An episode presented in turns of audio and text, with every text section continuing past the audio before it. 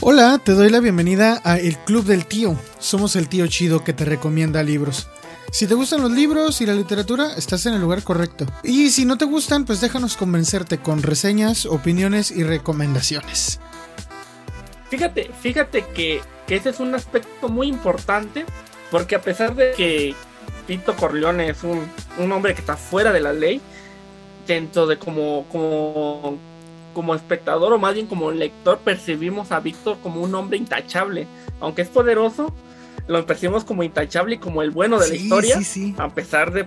porque enmarcara muy bien lo que hace, pero por ejemplo, si aceptar así como drogas o aceptar, por ejemplo, había otras familias que usaban este el uso de, de la prostitución, ¿no? En cambio, Vito Corleone no, usaba estas cuestiones.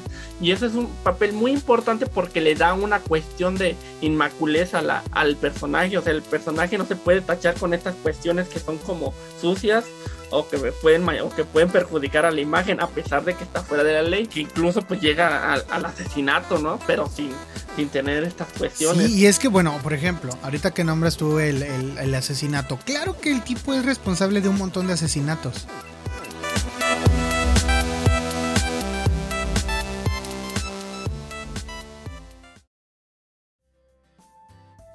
Hola, te doy la bienvenida a donde sea y cuando sea que estés escuchando esto. Esto es el Club del Tío y yo soy el tío Isaac. Y hoy no estoy solo, me acompaña mi amigo Juan. Juan, ¿cómo estás? Hola Isaac, ¿qué tal? Estoy aquí bien, ya sabes, este, hoy tenía una noche así como de pulques y que me dices, vamos a hablar de libros y que me vengo para los libros. ¿Sabes? Hay que aprovechar. Pues sí, pero no te pero no te dejaste los pulques allá, también te los trajiste ya bien. No, pues aquí los traigo, son pegadores, de los que están babosos, pero pegadores, compa. de esos que, de esos que te dejan el olorcito así como, como choquioso, pero dices, pero qué sabroso. Alguien va a utilizar este audio con otros propósitos, estoy casi seguro. gente mal pensada, pura gente de corazón podrido, yo creo. Sí, tú déjalos, brother. Tú, yo sé que tú eres, yo sé que tú eres inocente, Blanca Paloma, como siempre, como todos mis amigos. Como todos, como siempre. pues muchas gracias por invitarme, Isaac. Pues vamos a darle, bueno, quieres presentar el libro o de lo que vamos a hablar. Sí, oye, pues vamos a leer, vamos a hablar sobre un libro que leímos juntos, yo la chiripa. Eh, yo pensé que ni lo ibas a leer, la verdad, la verdad, yo pensé que no lo ibas a leer. Pero, este, pues vamos a hablar del padrino. Digo, ya quien nos está escuchando ya sabe, ya sabe que vamos a hablar del padrino porque pues así se llama el capítulo, ¿no? Pero yo pensé que no lo ibas a leer. Pensé que era sorpresa, pero ya me acordé que tiene el, capítulo, el, el, título. Pues sí, o sea, ya eso de mantener la sorpresa, la verdad, en un podcast no se vale porque pues cuando tienes el título del podcast ya. Y más, este, que yo por lo menos prefiero, eh, procuro poner ahí el, la portada del libro en el, en el podcast, pues ya, o sea, ya. Secreto no es. Vamos a hablar de El Padrino de Mario Puzo. Ahora, muchos como que lo que tienen entendido por El Padrino, pues es lo, lo de la película, ¿no? La, la película que, a propósito, hoy, el día de hoy, porque se supone que esto tiene que subirse el día 15 de marzo. Eh, entonces, si estamos grabando antes, pero se supone que tiene que salir el día 15. Eh, entonces hoy, el día de hoy, eh, la película El Padrino cumple exactamente 50 años de haberse estrenado en los estudios y los cines de Estados Unidos, que fue pues la, el lugar donde nació ¿no? la película y el libro. Pero nosotros vamos a hablar un poco más sobre el libro, porque pues aquí de eso se habla, ¿no? En el podcast. Fíjate que yo en parte sí me leí el libro por, por eso, porque dije, van a reestrenar la película y la, de hecho la reestrenaron en los cines y la, la alcancé a ir a ver. Creo que tú no alcanzaste a ir, ¿verdad? No, yo la verdad sí, no, ya no alcancé a ir.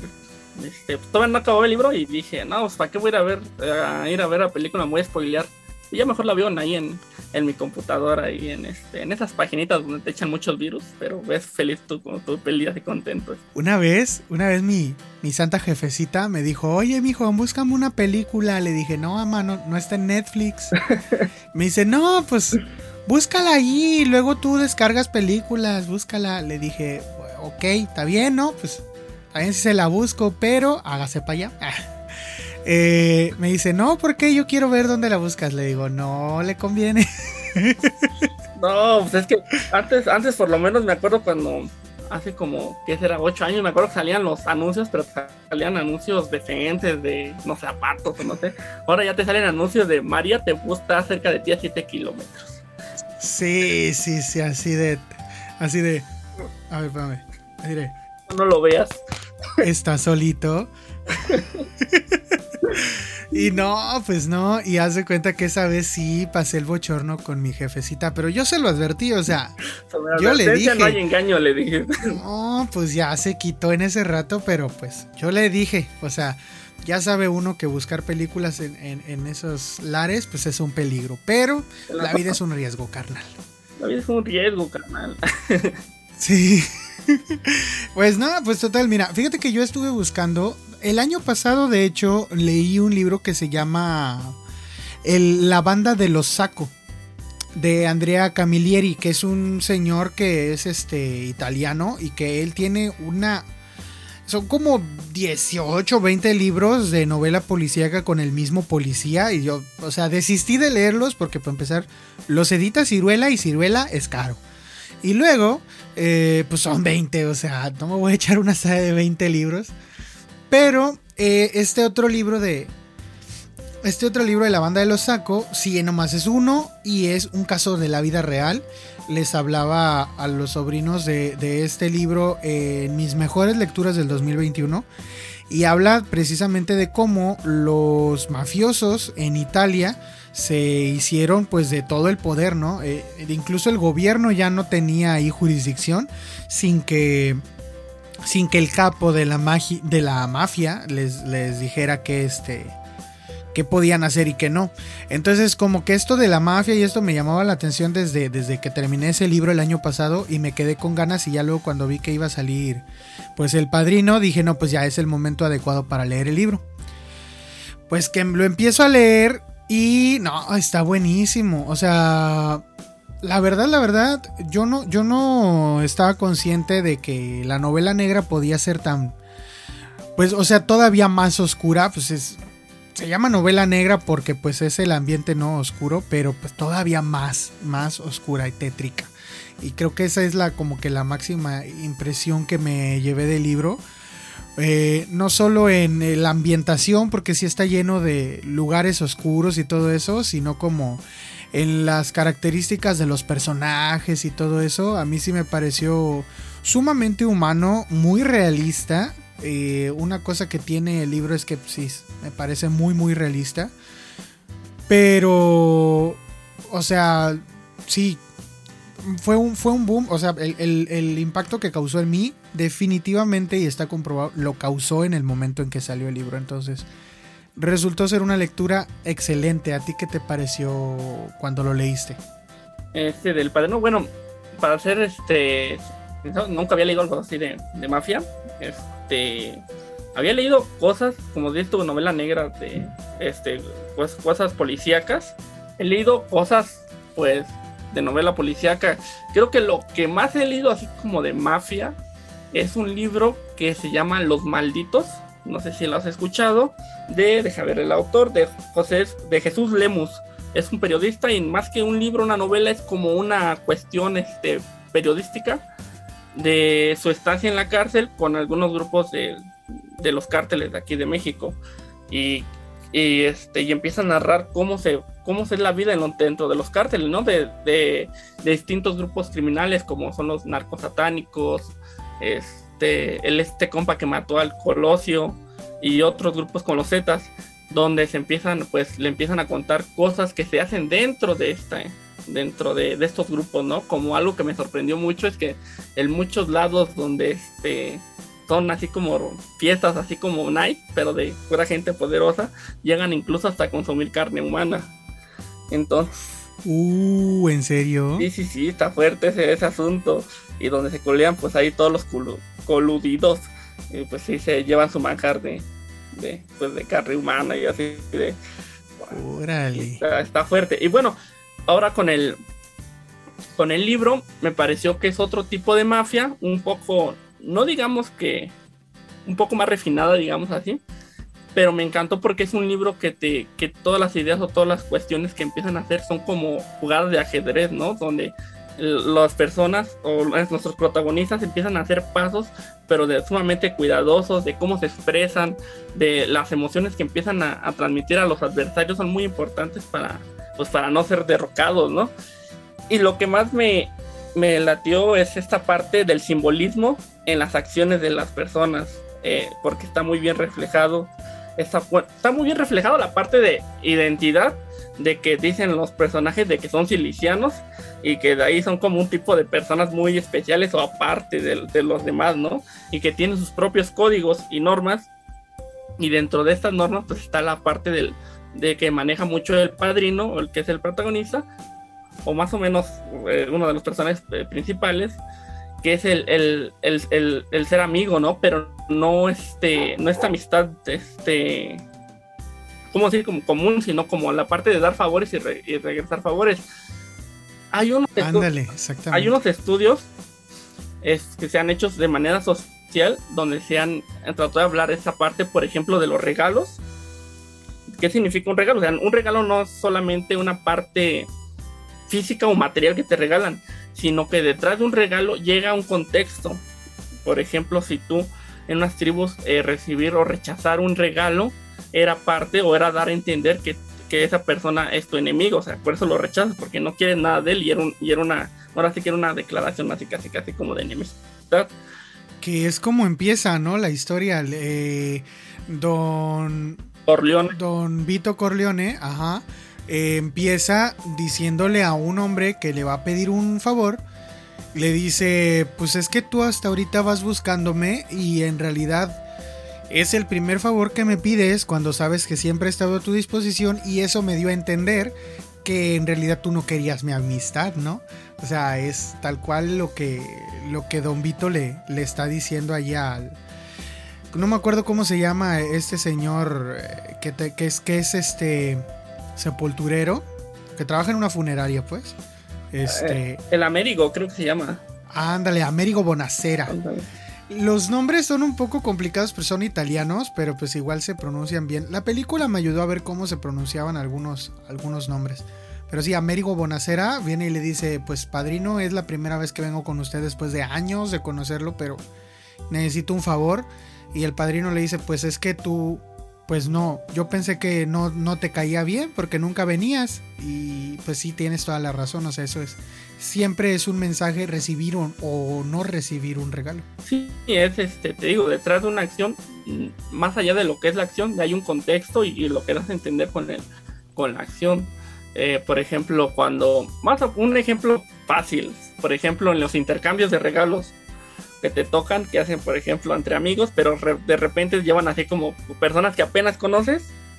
Entonces, cuando te toca regalar a una persona que apenas sí conoces, no es la misma manera, no es lo mismo que cuando te toca con alguien que tú ya conoces y te llevas a toda madre, porque dices, este, no, pues te esfuerza a regalarle algo que sabes que, le va a gustar o, o te o, quieres ver la cara de satisfacción de tu mejor amigo o de, o de tu mejor amiga cuando le regales la cosa, le regales eso, ¿no? En cambio, cuando te toca, por ejemplo, regalarle a alguien que apenas conoces, pues solamente haces el regalo, pues a veces por puramente cumplir y que no haya un malentendido o que no se sienta ofendida la otra persona. Y es así, ¿Sabes a mí qué me pasó una vez? Una vez en un inter... Yo ni sabía, o sea, yo ni sabía que había intercambio. De hecho, como ni celebro, o sea, yo soy una persona cero festiva. Eh, un día en la escuela, mm, yo llegué, yo tenía, yo, yo me había enfermado como una semana, por eso, por fines de año. Y haz de cuenta que llegué y llegué cuando ya era la semana del intercambio, ¿no? Acá de regalos y todo. Entonces a mí me habían anotado, yo no sé por qué, porque pues, yo ni participo en esas cosas.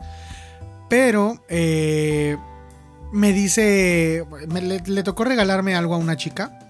Y la chava viene y me dice, ay, mira, ten, ya sé que no sabías, pero pues yo te traje este regalito. Y se acerca y para darme un abrazo, y en lo que me dice el abrazo me dice, si a la salida no me das de perdido una feriecilla, pues me regresas el regalo. Y yo así como de... Con este meme, ¿no? De el de este, hay un meme que dice hombres de negocios, ¿no? no, no, Sí, sí, definitivamente.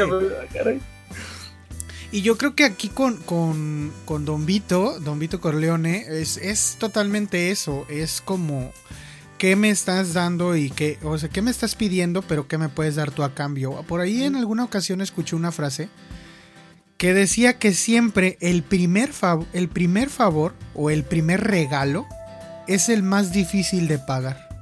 Y creo que tenía toda la razón. La verdad no recuerdo en dónde la escuché. Pero, pero sí, o sea, totalmente. Y creo que en, en, este libro vemos toda una cadena de acciones a través de los favores. Y, y cómo alguien puede ser muy, muy poderoso por, por, gracias a los favores. Sí. ¿Qué te parece si antes de seguir hablando más de, del libro, ya, ya directamente del libro, platicamos un poquito sobre el escritor? Pues dale, a ver, ¿qué me cuentas del escritor? Porque yo apenas ¿Qué sabes? terminé el libro, creo que es italiano, ¿no? Pues supongo que es italiano. Y casi no. Ah, pues ahí te va, ahí te va. Fíjate que, aunque tu suposición es totalmente razonable, es equivocada. El vato no es italiano, el vato es italoamericano, pero no es italiano, es decir, no, no nació en Italia, es hijo de, de inmigrantes. Ajá. Eh, creo que sus papás eran de Nápoles, no me acuerdo. Pero él no es italiano. Muchas personas pensaban que sí por, pues, pues sí, por, por el tipo de novela y todo esto tan realista que, que pone la novela, pero no. Él nació en Manhattan en 1920 y se crió en un, en un barrio bravo de ahí de Manhattan que le dicen Hell's Kitchen, la cocina del infierno. Ahí donde, ahí, donde, tiene su, toda su acción el Daredevil, ¿no? Ándale, exactamente, exactamente. Entonces se cuenta que sí es un lugar súper, súper violento y peligroso, pero pues él allí, allí este, vivió de niño y sorprendentemente, aunque muchos, aunque muchos pudieran decir, no, pues el vato seguramente viviendo allí, este, tuvo muchos tratos, fue incluso a lo mejor delinquió cuando joven o algo así. Resulta que él nunca ni fue delincuente ni trató con delincuentes en toda su vida. o sea. No, es que así pasa, así pasa, fíjate. Ya veíamos, bueno, en la novela de que había leído que, te había dicho de Transporting. El autor es escocés y habla, el libro está muy, muy aventado al uso de heroína. Pero el autor nunca en su vida ha probado ni una droga. Y te, te refleja un mundo de drogas, ah, pero bien, es, creo que es el libro de drogas mejor retratado, de, cómo se usan, cómo viven los drogadictos. Pero el autor no es este, no, pues el autor no nunca consumió ni, ni este ni llegó a probar sustancias este, de ese tipo. Aunque sí, aunque su barrio pues sí había mucho tipo de, drogadicción, pero él sí nunca lo, nunca lo llegó a probar. Hizo su novela de, eso. Entonces como que, no sé, como que hay estas cuestiones curiosas, ¿no? Igual como tú dices, llega, llega a retratar una, una parte este, de la mafia bien estructurada, toda esta cultura de, de, cómo se construye una mafia, porque incluso te habla sobre los rangos que como está formado, uno llegaría a pensar que este compa se fue a, por lo menos a, vivir o, o, o, pasarse una temporada con algún grupo mafioso para poder escribir, sí, que tenía, que tenía por lo menos que tenía algún informante adentro de alguna familia de esas. Y resulta que no, o sea, él nada más dice, bueno, se dice que sí trataba, por ejemplo, con los jugadores, con los, con los jugadores, o sea, el juego en muchos, en muchos lugares era ilegal para los años 20, los años 40, era ilegal. Entonces, este, los que apostaban y todo eso estaban, estaban cometiendo un crimen, pero pues no es un crimen como violento, ¿no? Es un crimen muy, muy suave. De hecho, eh, por, si, si, nos ponemos ya a hablar del libro, pues la familia Corleone se dedica como a cuidar ese tipo de negocios, de, de apuestas.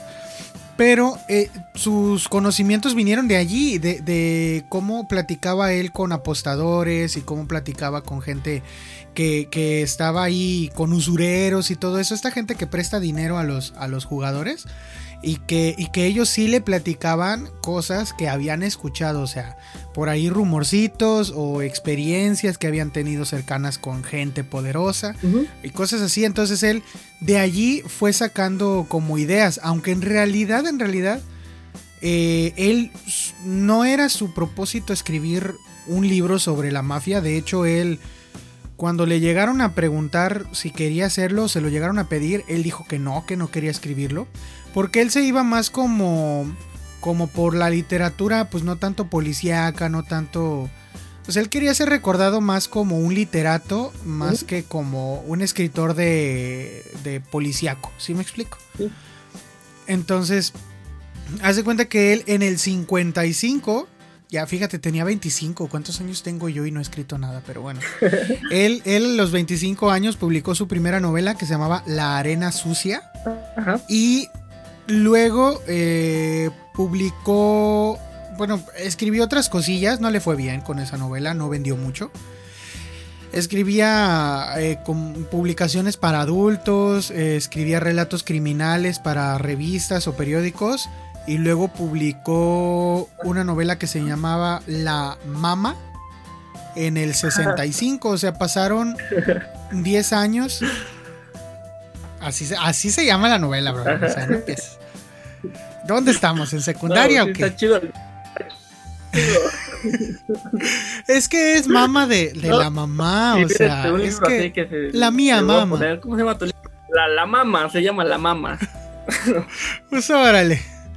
Así se llama. El asunto es que el, pues, no le fue bien tampoco a ese libro. Luego escribió otro libro dos años después que se llamaba Seis tumbas en Múnich. Y Ajá. tampoco le fue bien en ventas a ese libro. O sea, el vato escribía, pero no le iba bien en ventas. Contrario a las críticas literarias, porque las críticas literarias siempre eran muy buenas. O sea, todo lo que él escribía. De hecho, este libro que se llama La Mama. eh, es como su ópera prima, es como, no, no su ópera prima, sino su, su obra magna. Él, él siempre dice que nunca ha escrito mejor que cuando escribió ese libro, o siempre lo dijo. Y, nadie se acuerda de que escribió ese libro y, porque no tuvo éxito en ventas, pero los críticos lo alabaron. O sea, siempre fue alguien muy aplaudido por la crítica literaria, pero muy mal pagado por el público en general. O sea, no. Entonces, eh, este señor ya para los años 60 ya estaba pues quebrado, ya tenía deudas, ya era adulto independiente como todos nosotros con deudas. sí. Fíjate, fíjate, yo tengo un, no sé, quiero que en estas cuestiones a veces, como dice, ¿no? A puede tener una excelente calidad el libro, pero creo que a veces pega muchísimo el, título. El título, el título del libro, porque, por ejemplo, El Padrino, todos tenemos, por ejemplo, aquí en Latinoamérica, pues el Padrino, pues sí, sí figura una, una parte de poder en, en, en esta cuestión de ceremonia religiosa, ¿no? Donde el padrino, pues ahora sí que es el que apoya, ¿no? Ahora sí que a su hijado, y como que sí estamos como, como este, eh, ¿cómo decirlo? Sí estamos conectados con esa, con esa parte, ¿no? Y, entonces yo creo que al leer el título del padrino, como de, ah, ¿de qué se va a tratar? ¿De un bautizo? Ah, no, no, pero sí por lo menos te da a entender que va a tratar de algo de, de poder, ¿no? En cambio, por ejemplo, pues no sé, a lo mejor la parte de la mama, pues, pues como está en italiano, pues a lo mejor si hay lectores que, y si más si se publicó aquí en, Norte, en Norteamérica, aquí en la parte de América, pues es un, es un idioma desconocido para nosotros y que a lo mejor pues no puede significar nada. Y pues, pues en el caso de nosotros como latinos, pues es otra cosa, ¿no? Va a decir, vamos a leer ahí la Sí, mamá, Sí, sí, sí. la mamá, ah, pues no, y ya me voy. No, pues, no. Pues sí. Y haz de cuenta que, de hecho, tienes toda la razón, porque de hecho el título del libro no iba a ser, no iba a ser El Padrino. El título del libro era- iba a ser La Mafia. Pero el título se lo cambiaron. Fíjate, cuando él escribió, hace cuenta que él ya dijo total, o sea, dijo, bueno, ¿saben qué? Este, ya no tengo dinero, ya. Me cansé de querer vivir de lo que yo quiero escribir. Ajá. Mejor díganme qué escribo para vender. O sea, ya. Está bien, ya. Me rindo ante el malvado sistema capitalista. Y este. Fue con su editor, bueno, con un editor, y le vendió como... Tenía como 150 páginas de, de, un libro y no lo quiso. Y tal cual le dijeron, ya déjate tonterías, escribe otra cosa. Eh, le dijeron que escribiera sobre mafiosos italianos. Pues al, ser, al ser descendiente de italianos, pues se suponía que tenía las bases para hacerlo. No, lo, no las tenía. Tuvo que esos No eres italiano. Ah, sí, es, ¿no? es como ese chiste de South Park que dice que va con el, con el chico moreno y le dice, saca el bajo que tienes en su sótano y vente, vamos a formar una banda. Y dice, óyeme, yo no tengo un bajo en mi sótano. Claro que sí, eres negro, revisa. O sea, prácticamente eso fue lo que le dijeron a él. Le dijeron, tú eres italiano, los italianos son mafiosos, escríbeme algo de la mafia, pero ya. Entonces, eh, él decía que no, pero resulta que escribió este, algunas páginas y luego, luego le, compraron la idea, o sea, él escribió como un adelanto de la novela y le compraron la idea y en los años 60 le dieron 5 mil dólares de adelanto por el libro. O sea, le dijeron sobres, te lo, te lo compro. Aquí tienes 5 mil dólares de adelanto por tu libro. O sea, en ese momento era una dinerada. O sea, imagínate que él, bueno, dicen que él debía 20 mil para ese entonces. 20 mil dólares de, deudas tenía. Le dieron 5 mil. O sea, pues ya es un buen, es un buen abono, ¿no? Ya te deja de molestar Coppel con eso. Entonces, eh, pues él, él así, así le fue, pero él no quería, o sea, como que él decía, bueno, o sea, ya la voy a terminar nada más para terminar el encargo y que me paguen. Pero él seguía sin creer en su novela y seguía pensando que era una pérdida de tiempo escribir escribir al respecto, ¿no? Y que no pensó que le fuera a dar ningún este, beneficio. Pero eh, fue, lo entregó, le dieron su dinerito, pagó sus deudas y se fue a Europa. Y antes de irse a Europa les dijo, ¿saben qué? Miren, a mí ese libro ni me gusta, a mí no me parece que sea interesante, no me parece ni que vaya a vender. Ya como que él mismo se había desanimado porque pues ya sabía que le había ido mal con las, con las anteriores, ¿no? Entonces, ah, lo que pasó en ese momento fue que dijo, pues yo me voy a Europa con mi familia, pero pues ya no, no vendan, no vendan esa cochinada. Él, él pensaba, ¿no? Se va a Europa y cuando regresa a Estados Unidos eh, un rato después, ya sin deudas, ya, ya pues este, con, su, con sus hijos y todo, ya... Ya no lo molestaba este, ¿no? Más tranquilos y su esposa y todo. Sí, pues es que es como, es que es la típica, ¿no? Van los de Electra, van los de Coppel y tú le dices, no, es que sabe que el muchacho se fue a trabajar que en ellos se basó, el libro, se basó el libro de la mafia en los de Coppel y Banco es que no inventes, sí se ponen bien intensos. Pero no, sí, tenía, tenía un compañero en el trabajo que el, el vato cuando iban a cobrarle les decía, no, hombre, señor, no, que cree que era mi primo. Él sí vivía aquí. Pero es que él se fue a trabajar a Estados Unidos, ya no, ya no vive aquí, a mí me prestó la casa. Yo por eso estoy aquí. Ah, esa máquina, con foto deberían de ir a buscarlo al rato. Pues total que ya, ya, ya fuera de, ya no estaba en buró de crédito Mario Puso y que se regresa a Estados Unidos.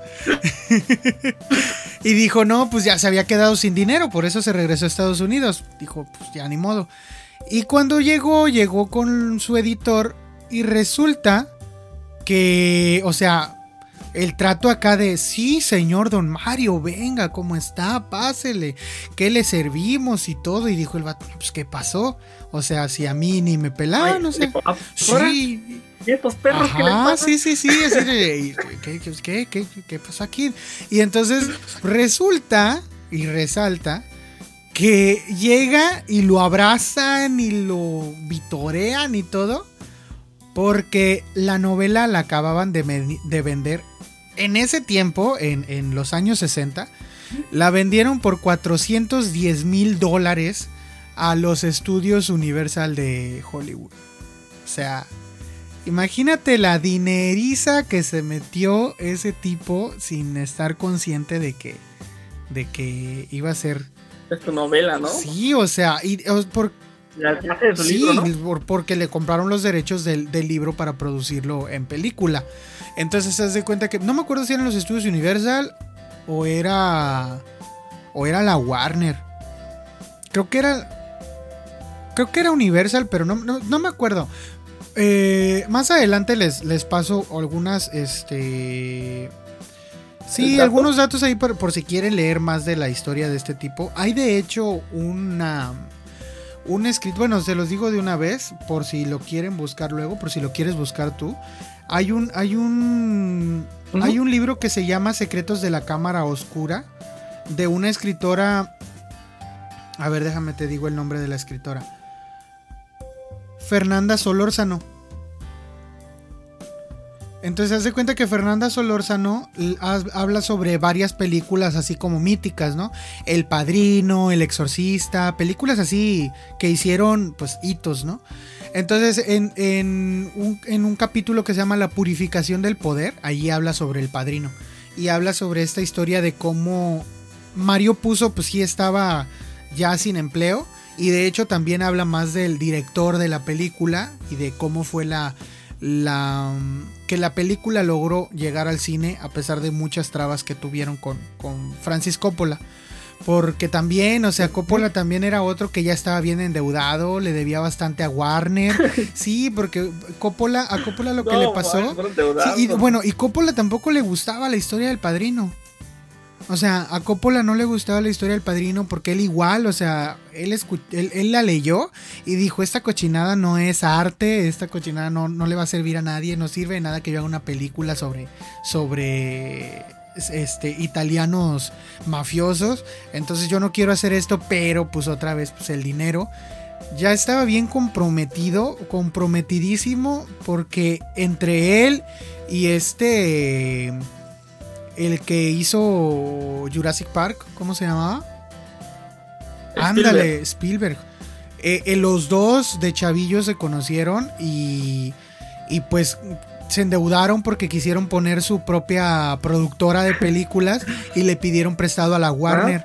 Entonces, haz de cuenta que cuando le pidieron prestado a la Warner, eh, le dijeron sí, sobres, pero si, si me fallas, te voy a quitar el equipo, o sea, porque pues, le pidieron para... Te voy a, te voy a te voy a liquidarle. Sí, le dijo, así, tal cual. Favor con favor se paga. Ándale, así, tal cual. Entonces ya la Warner ya les iba a quitar los equipos y todo. Y contratan, pues Francis Coppola eh, también er, es, es italoamericano. Entonces dicen, no, pues eh, si el libro lo escribió un italoamericano, que lo produzca un italoamericano, ¿no? Fue la chiripa porque ni siquiera lo querían a él.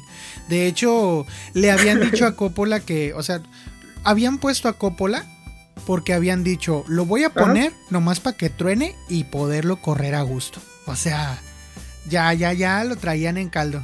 Ya le querían dar cuello. ¿no? Y así que, no, de, hecho, otro dato curioso es que Marlon Brando, el, actor, el que le dio vida al padrino y que la neta es papelazo, este, se ganó el Oscar, o sea, la película está, está tremenda. Eh, el, Marlon Brando, lo que querían al ponerle a Marlon Brando era que el actor tronara con, con, las, con las exigencias de Coppola. Porque era muy conocido que él era muy chiflado y él pedía tonterías, o sea, así como era muy, muy exigente. Entonces, eh, seguramente Marlon Brando, siendo el actor de renombre que era en ese momento, pues iba a decir: Pues yo no voy a estar aguantando a este, a este chiquillo. Y yo ya me voy. Y donde renunciaran, pues ya también, o sea, eh, ya tronó el actor principal, ya no te voy a dejar que pongas otro actor, bye con tu vida, te despedimos. Entonces todo fue una como una bola de coincidencias de que nadie pensaba que esto fuera a ser tan exitoso, pero lo fue. Entonces, al final de cuentas, este Mario Puzo terminó siendo pues un adinerado que pues ya este pues gracias a esa novela que escribió fue famoso y todo. Se murió en el 99. Entonces, pero pues se la pasaba en casinos y cuanta cosa, ya tenía dinero para el resto de su vida el tipo. O sea, de hecho, él, dicen que el dinero del... Dicen que el dinero que le dieron por lo de la película se lo acabó como en menos de un mes. O sea, sí, o sea, el vato fue y a vivirla en grande.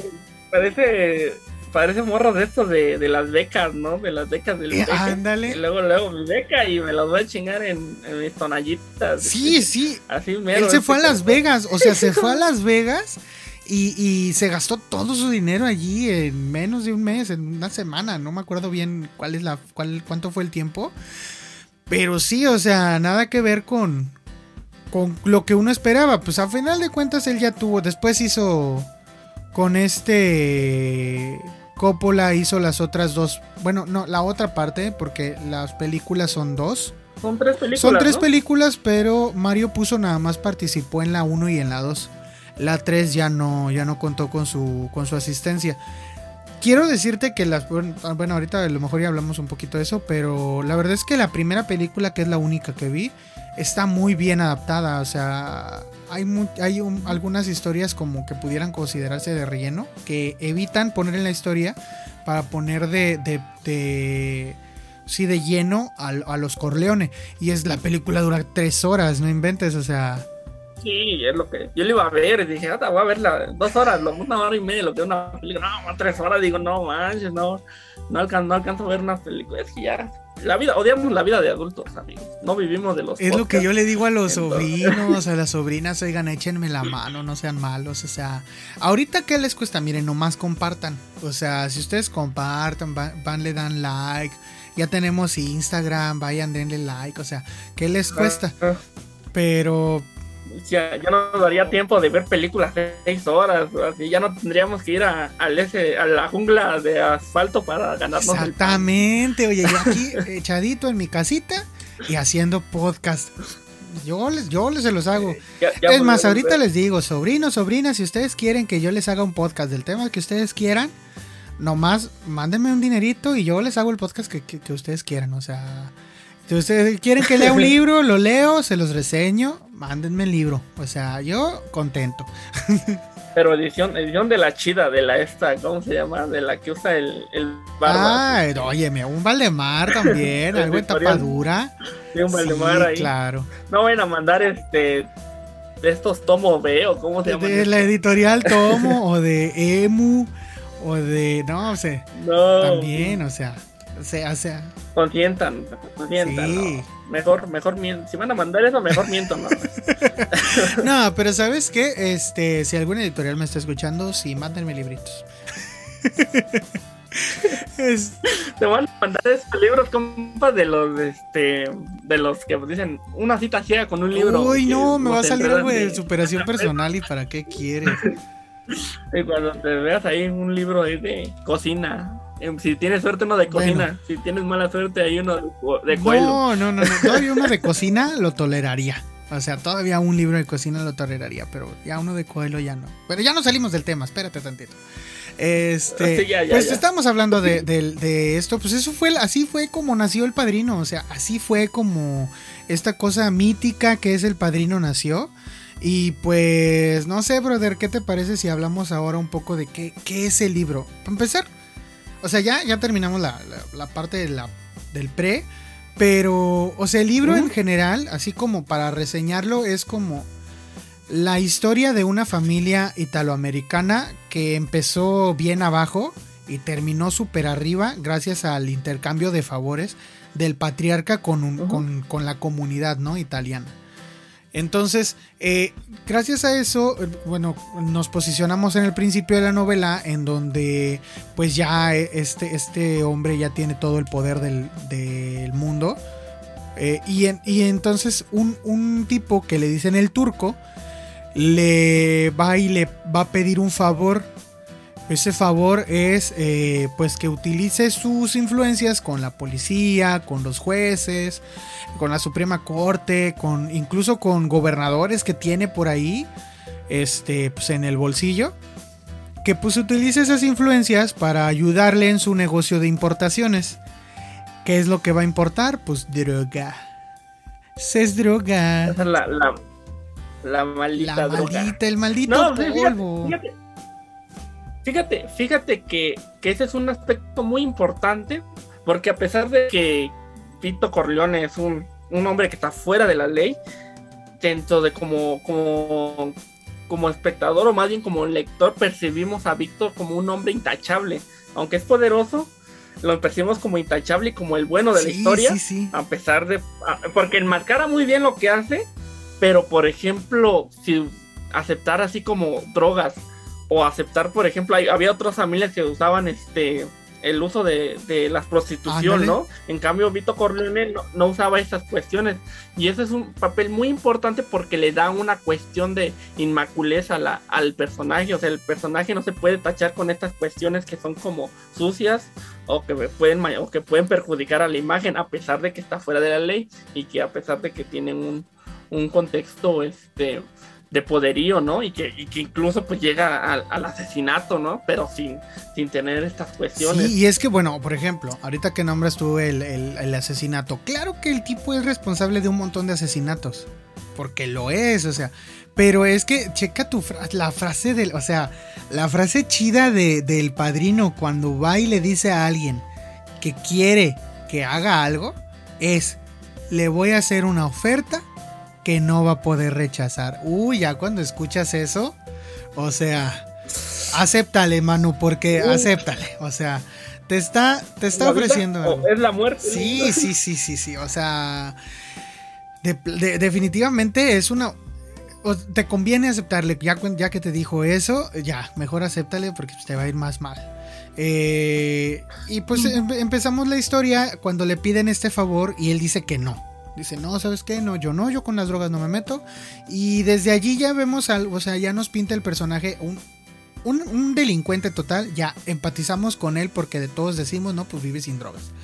Pero, es que yo sé que eres chico y te, va, y, te vas a confundir. pero la gente que usa drogas te va a decir que se siente muy padre y que te vas a reír. No es cierto. No es cierto. dijo, no, mucho ojo, como claro. Chabelo. Dijo. Pero, este, pues total que Don Vito dice que no. Y, y, esto va a desencadenar una guerra de las buenas. Para empezarlo, lo atacan a él. Porque dice que no. Y en la calle, nomás de repente un día lo atacan. Lo balacean y lo dejan todo agujereado y lo, lo mandan al hospital. Piensan que está muerto, Don Vito. O sea, ya lo dieron por muerto. Y el, asunto es que, ah, pues, si Don Vito está muerto, pues, ¿quién va a arreglar los, eh, los asuntos de la familia, no? Entonces empiezan a buscar de entre los tres hijos de Don Vito, quién es el que, el que va a tomar las riendas de la, de la familia, ¿no? Del negocio familiar. Que ahí ya tenemos a tres, a tres este, personajes que vamos a ir conociendo un poco a lo largo de la novela. Que son, pues. Pues bueno, perdón que te interrumpa. Yo quiero decir que de esos tres personajes, conocemos uno de los personajes, yo creo que hasta el más inservible, que es el, hijo mayor, ¿no? El Freddy, ¿no? Que ese creo que ni sale, nada más sale que se espanta y ya. De ahí como que más adelante, como que no, como que no tiene mucho, mucho pegue en la historia. Pues es que, bueno, fíjate que para mí, para mí, eh, Fredo, que, o sea, sí lo conocemos poco, porque sí se describe poco. Eh, o sea, se describe lo suficiente. O sea, cumple el papel que debe cumplir. Eh, porque para, o sea, sí es, sí es como hay que descartar. Hay que descartar. Y si, por ejemplo, Fredo es el. Fredo es como esta persona de buen corazón, que es muy noble y todo. Pero es como preguntarnos, ¿podrá alguien tan noble asumir el poder? De una organización este, de esta índole. O sea, le bastará con su nobleza para poder hacerlo. Cuando atacan a su papá, a Fredo le da un ataque de pánico y no pudo ni sacar. O sea, se quedó con la mano en la, en, la, bolsa donde traía su pistola y ya no pudo hacer nada, se paralizó. O sea, ya ahí ya nos está dando como una pista de pues él, él va a servir o no va a servir, ¿no? Para saber si va a servir o no va a servir tenemos a, otro de los hijos de Don Vito, que es este Sony, que es el hijo mayor, que él pues, sí está allí bien pegado del papá. De, Ese sí es violento, amando poder. Sí, o sea, pero violento papá, o sea. La violencia papá, dije, este. Sí te dicen, mátelo y tírenlo al río, decía. Sí, casi siempre. No, y el vato, o sea, no, ¿qué, ¿qué, pasó? Vamos a, ¿A quién vamos a matar? O sea, para todo era a quién vamos a matar, a quién vamos a matar.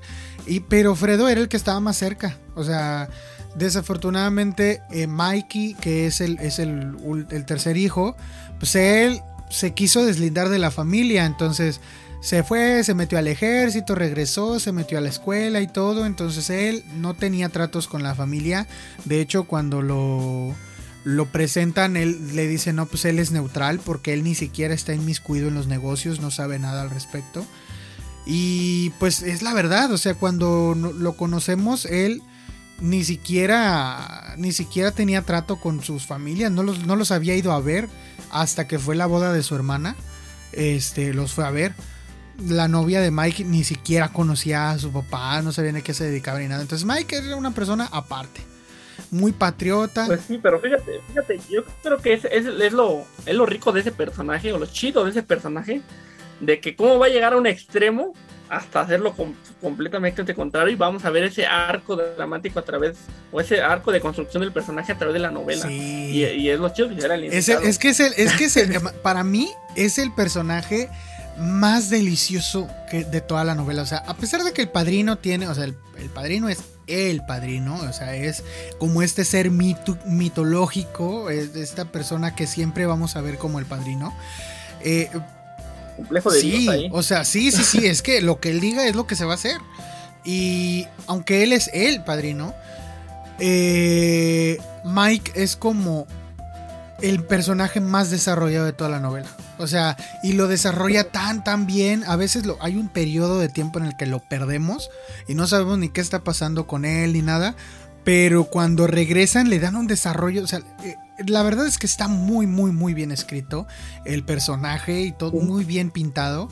Incluso, digo, todos los personajes están muy bien pintados, todos para lo que van a servir están, o sea, y, lo bello de, lo, chido de, esta novela es que no te das cuenta de que ya te están diciendo desde el principio cómo va a acabar todo el asunto, o sea, sabes desde el, o sea, si tú vuelves a leer y ves algunos párrafos de los primeros, sabes ya que esas eran eh, las intenciones ¿no? del escritor y de decir aquí va a llegar y aquí va a terminar. Exactamente. Y hacia dónde ver el. Sí, sí, sí, pero para cada personaje. Para cada personaje. Hay un personaje que al final de la novela se vuelve. Eh, o sea, toda la novela pasa como inadvertido, como Fredo, por ejemplo. Fredo, que pues, es este tipo collón, ya después lo pintan muy cobarde. Primero lo pintan muy noble, luego lo pintan todo cobarde. Este, todo dejado y ahí muy mujeriego, pero pues todo ahí este, enclenque y todo. Eh, eh, el otro personaje que pasa como inadvertido, al cual hay que prestarle bastante atención, es a Carlo, el esposo de. El, yerno de Don Vito. Carlo, ¿cómo se, Carlo qué se llama? Carlos Rizo, ¿no? Exacto. Y a Carlos Rizo, o sea, pues lo vemos que porque se casa. La, al principio del libro estamos en la boda de la hija de Don Vito. Y allí pues, está casándose con Carlo y todo. Luego nos, nos, enteramos de que es un marido golpeador. Nos enteramos de que la familia ni lo quiere, pero pues como la muchacha se va a casar con él, pues le van a dar un trabajillo ahí para que se mantenga. Pero fuera de ahí, pues no le vemos nada de, de gracia a ese personaje.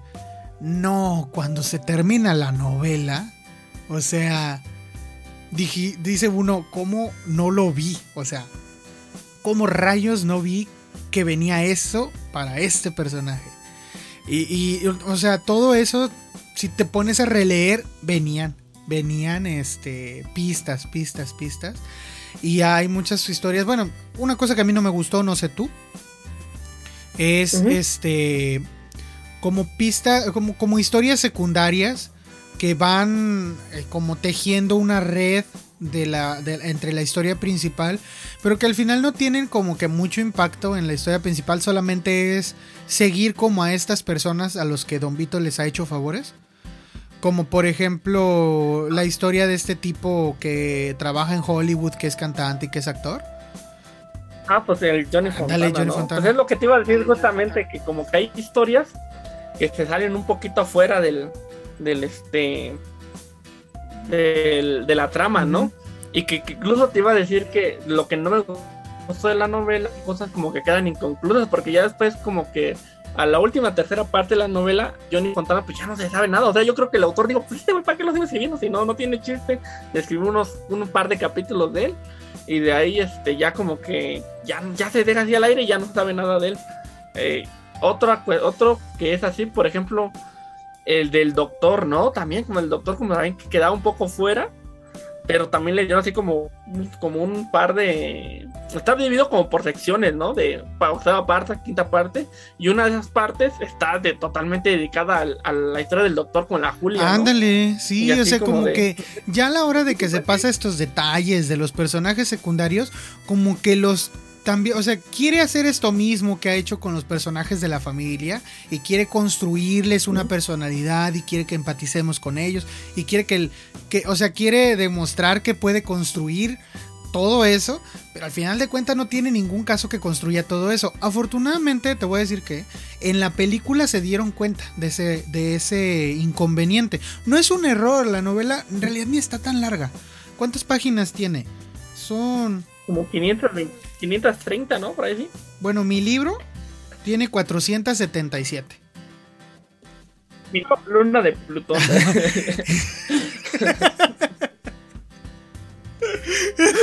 Está haciendo un éxito en, América Latina. Eh, no, bueno, el libro que yo tengo es de Ediciones B, de los viejitos de los que decían abajo la trama. ¿De esto es Ya ves que. Ah, ah, estos ya, pues ya tiene, ya son viejitos, lo compré por Mercado Libre.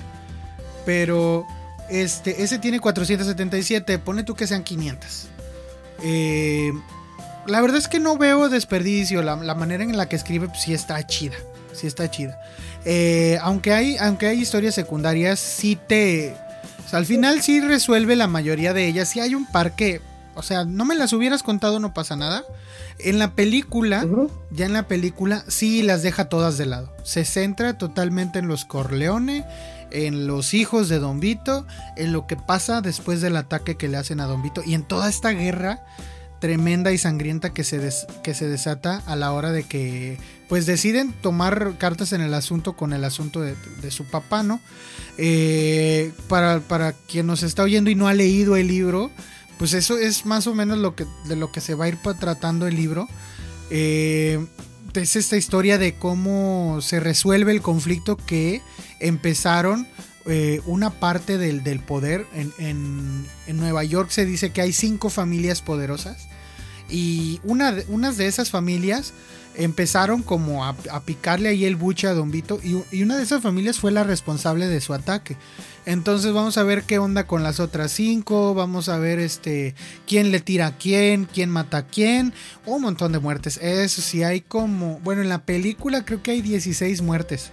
Bastante. Lo que así como soltarse a lo tonto, ¿no? Violencia así, luego, luego. O sea, es una violencia sutil. O sea, sí es impactante, pero porque está, la violencia llega desde una jugada inteligente. O sea, lo que más interesa es la jugada o lo que va a decidir el personaje y acaba y la, y la parte violenta o la parte o la parte este sí la parte violencia esto es como satisfactoria porque salió una jugada es como cuando tú mueves una pieza de ajedrez y la acción de la tal vez la acción de botar la, ficha o, la otra pieza no es tal como la acción propia sino porque te salió esa jugada no así así es así mismo es es la violencia en esta novela no la manipulación que tiene el padrino sobre los sobre todo sus personas que tiene, de qué manera los va a posicionar, eh, la manipulación psicológica. Hay una frase que me, que me encantó casi al final del libro, cuando Michael le pregunta al padrino de este de cómo le hizo eh, para domesticar a, Luca, ¿no? A Luca, este, Luca Brasi? ¿Cómo se llama este compa? A Luca, Brasi. a Luca Brasi, ¿no? Que le dice, no, pues es que lo que, que Luca Brasi es de esos hombres que, que es este, que buscan a alguien para que los maten, ¿no? Y que se vuelve un peligro, ¿no? Por lo mismo violento que son.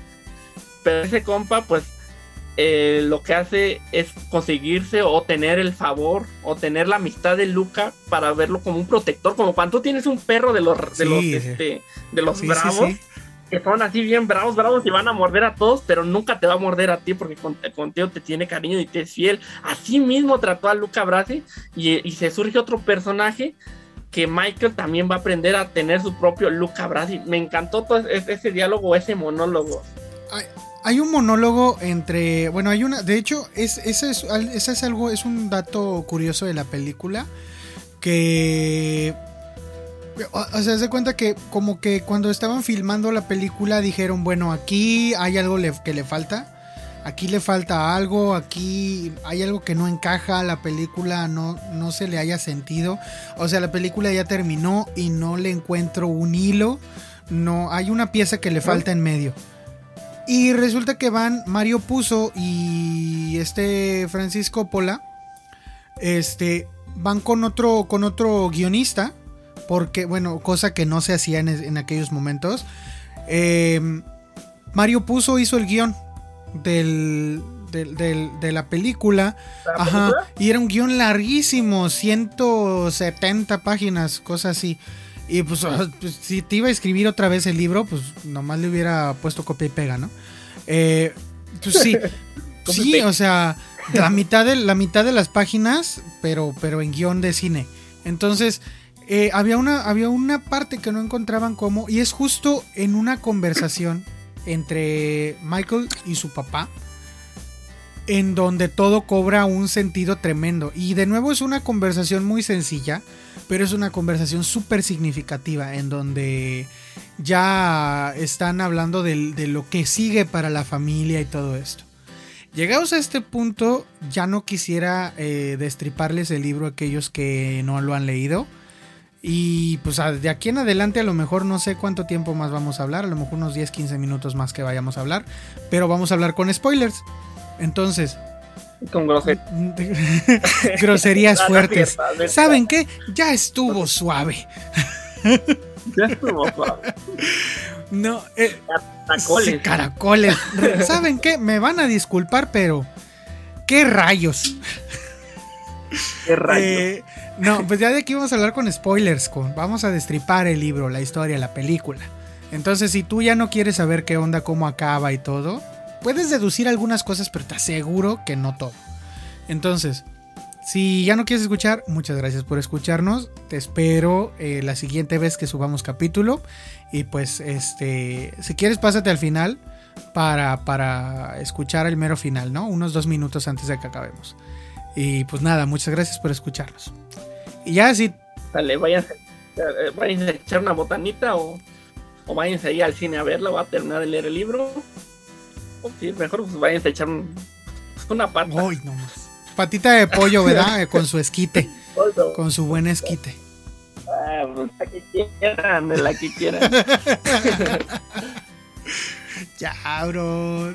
Aprovechando 15 minutos, dice, pues sí, sí, ah, sí, hasta me sobra. Sí, dijo, dijo Mister Increíble, sí, sí me da tiempo. Pues bueno, no sé qué quieres hablar. Pues mira. ¿Quieres hablar de la escena favorita? ¿Cuál es tu Fíjate que a mí la, la parte... Me gustó más la resolución en la película que en el libro. Ahí sí. O sea, a mí, me disculpes, pero Ah, está más chido en la película que en el libro. En la película, bueno, ah, tú no has visto la película. Sí, es que, no, sí, sí, sí, le he visto, ¿sabes por qué? Porque me fui a esas partes de, estaba leyendo y luego me iba a YouTube y escribía muerte de tal, y ya lo voy a decir ah, en, la entonces sí sé el final, que es la ceremonia, ¿no? De donde va a ser, donde es, simbólico. Es el bautizo del hijo.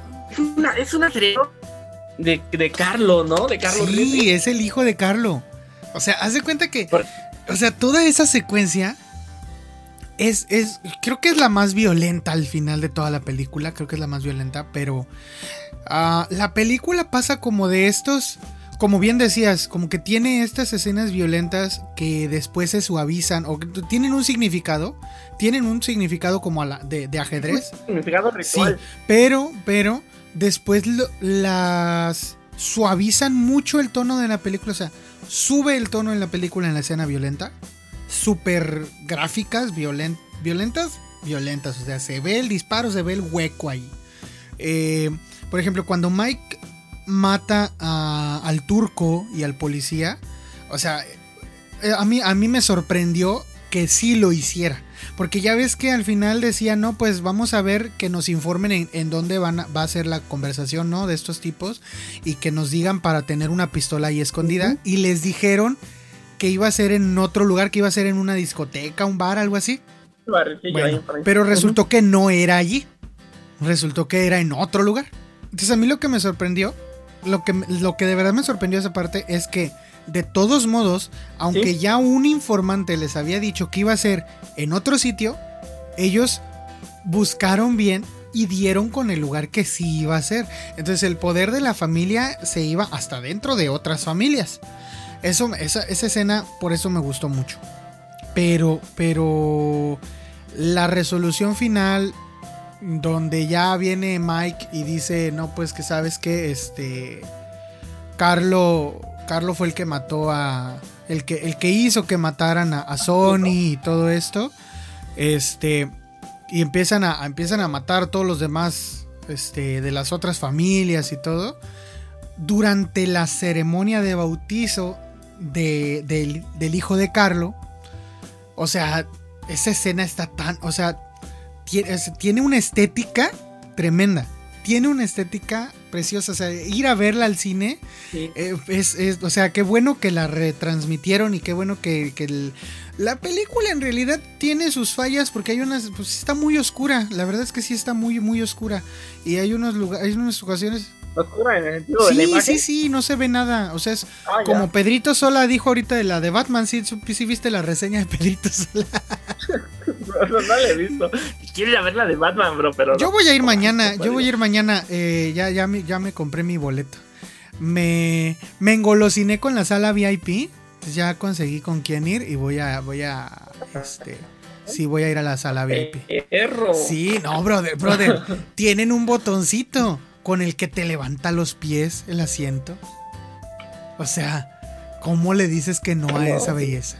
Cosas de primer mundo, ¿Cómo le dices no? Oye. ¿Cómo le dices no? no, pues bueno. Ya cualquier, cualquier cosa que tenga botones son cosas mágicas.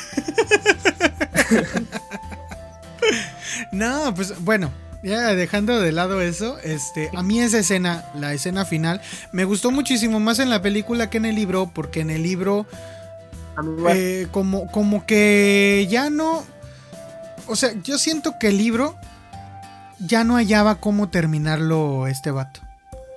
Porque ya ves que termina, o sea, te dice, porque al final cuando la esposa de Mike se da cuenta de que, o sea, pasan a estos dos tipos besándole la mano y diciéndole Don a Mike, ya ella se sale de allí, se pone a llorar y agarra a sus chiquillos y se va.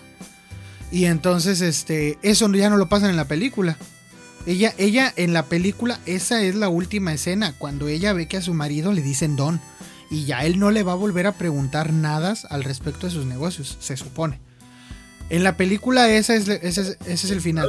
En el libro, todavía de allí, ella se lleva a sus niños, y entonces se los esconde a Mike y tienen que ir a buscarla y tienen que convencerla de que regrese con Mike y ella pregunta, le pregunta a este al concilieri, este al concilier, algo así, no me acuerdo cómo le dicen.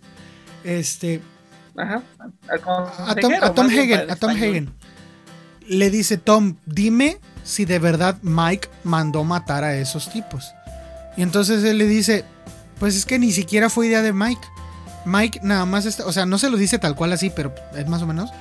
O sea, le dice, Mike ya estaba siguiendo los las últimas órdenes del padrino. O sea, ya estaba siguiendo las últimas órdenes del don. O sea, el don ideó todo, todo, todo ese plan desde el principio para que al último Mike fuera el que se encargara, una vez que él falleciera, de que todo se hiciera como él quería y tiene mucho sentido, porque si tú te fijas en la, en la reunión que tiene con, los, con las cinco familias, que un dato curioso aquí es que, por ejemplo, en Estados Unidos se hizo un alboroto porque no querían que la novela, mm, eh, que la película, perdón, dijera los, los títulos este, mafia.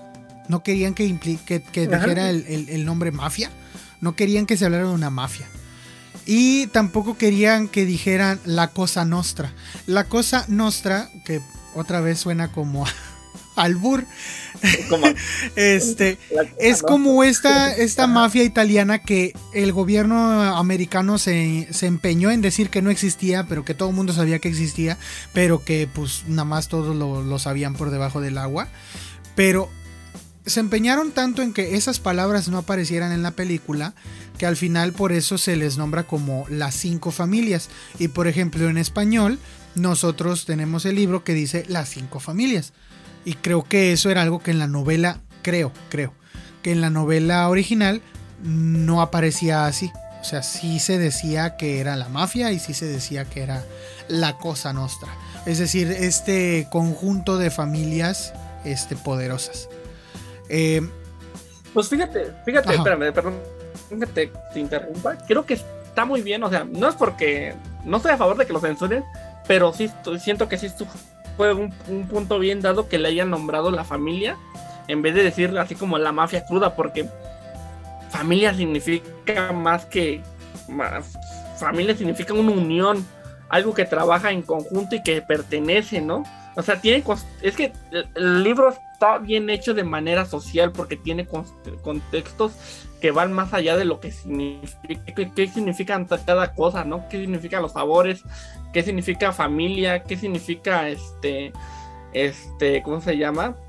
Los regalos. Entonces, de algo que puede ser inocente lleva un contexto oscuro, lo hace o lo retuerce de manera oscura, ¿no? Porque la familia es oscura como tal.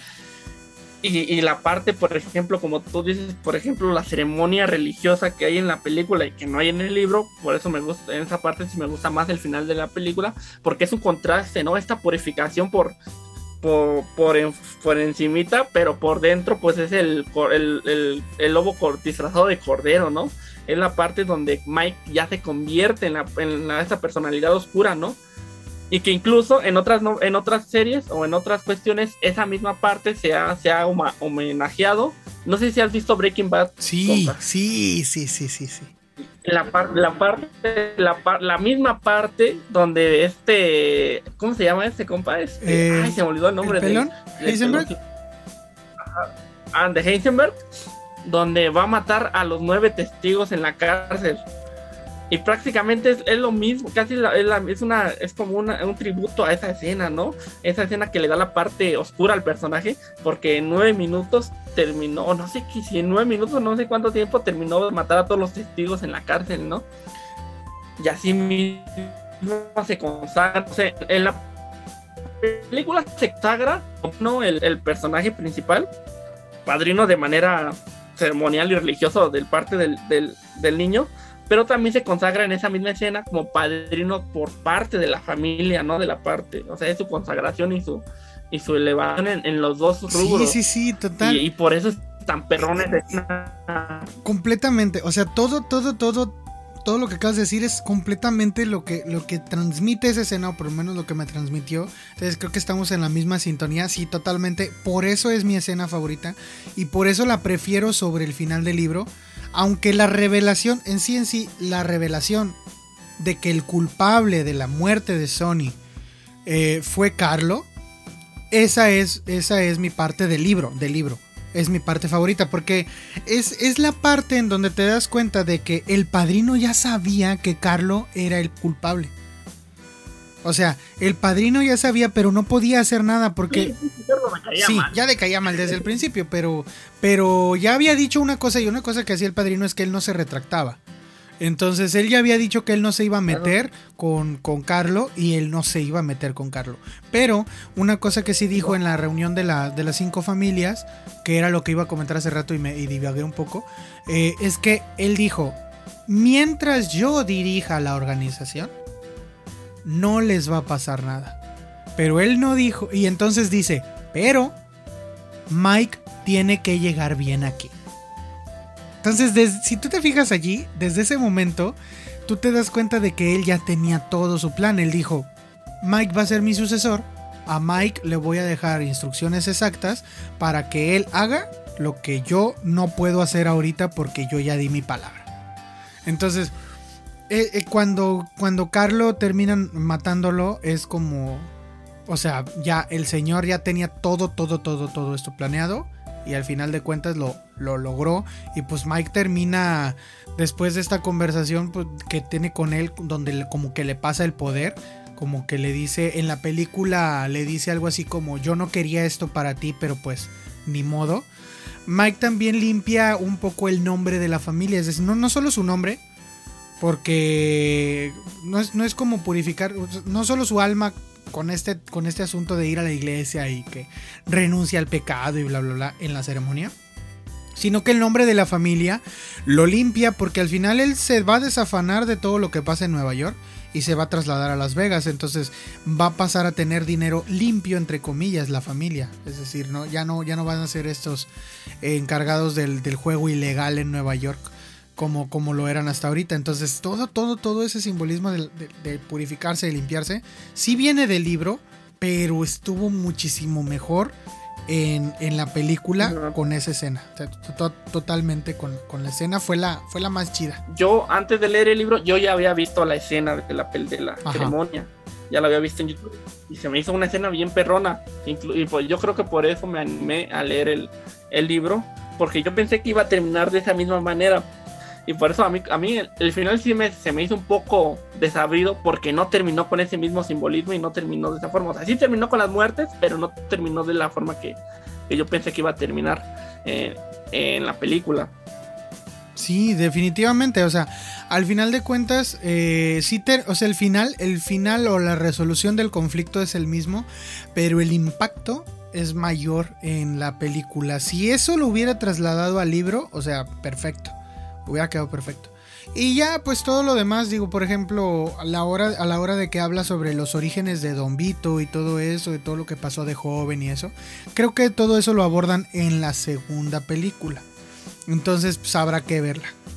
Eh, y pues bueno, brother, por el momento yo creo que ya ha sido todo.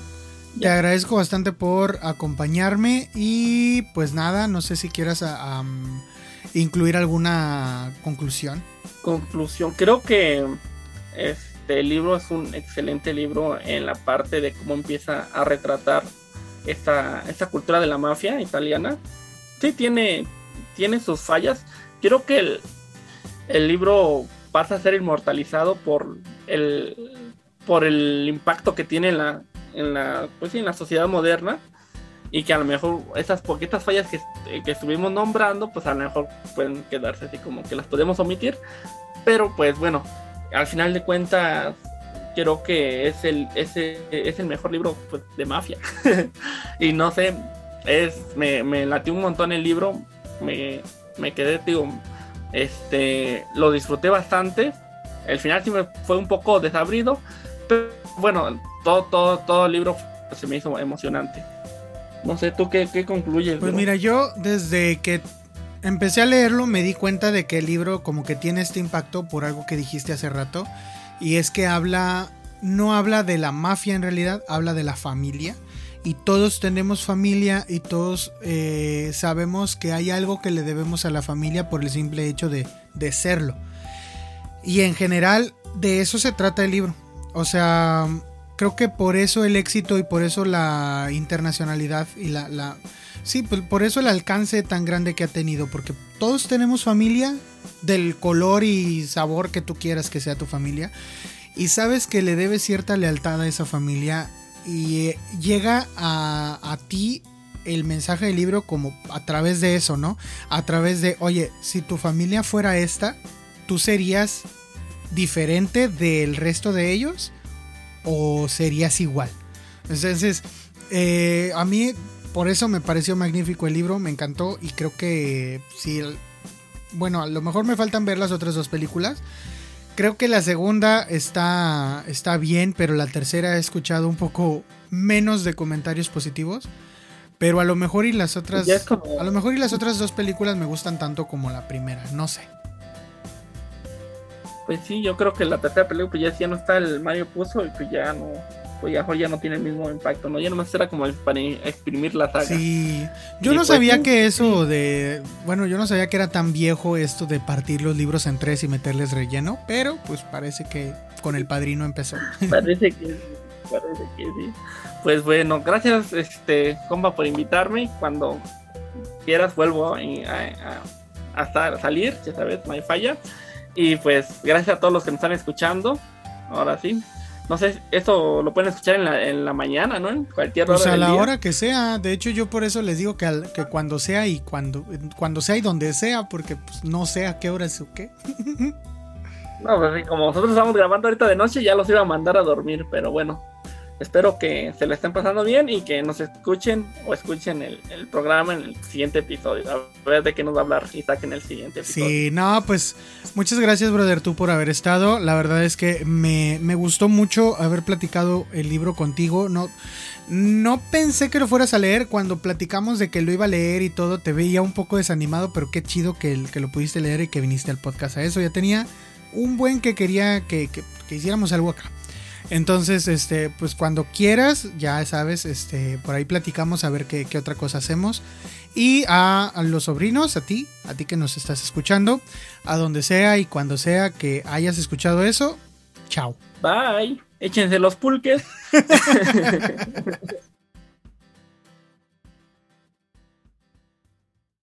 ¡Ey! Eh, ya se me andaba olvidando, pero te quería recordar que puedes seguirnos en donde sea que escuches podcast como el Club del Tío y en nuestras redes sociales, Facebook, Instagram y las que surjan como el Club del Tío. y nada, ahí nos pueden seguir y pues eso era todo. Chao.